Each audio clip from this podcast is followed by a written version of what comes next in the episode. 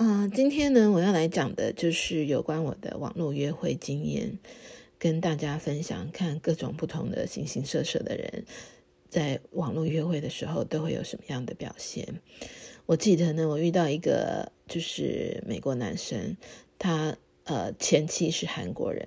所以我们第一次约会约在咖啡店，他就不停的一直念，一直念念他前妻怎么样怎么样。好笑的是，他之前跟我说，他觉得会找美国男人的这个东方女生，都是因为他们呃找不到可以娶他们的好男人，在他们自己的就是种族群里，所以他会觉得说，嫁给呃美国男人的东方女人都是比较坏坏没人要的男人，那没人要的女人。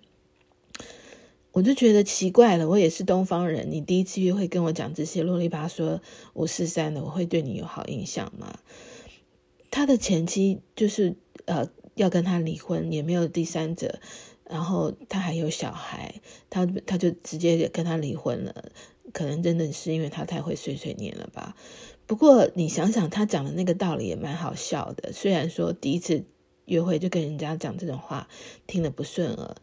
不过有时候我自己也想想，像我自己呢，我就是觉得我不爱做饭，不爱洗碗，呃，也不是很啊干净整洁的人，我就找我老公。我老公这些他都是非常的呃不在乎，比较，因为他们美国男生就是顾自己就好，像我连呃吃晚饭我就做我自己，他做他的，他也不会觉得啊不好，也不会觉得你是。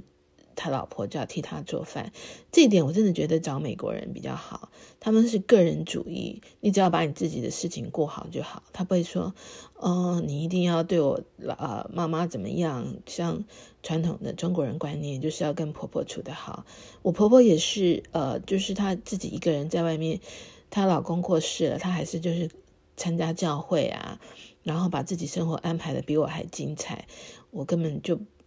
不需要管到那些婆婆的事，这点跟美国人在一起真的是有好处。他们不会管你很多，好处是不管你很多，坏处也是不管你，就是你自己要独立一点就对了。那今天就先聊到这边。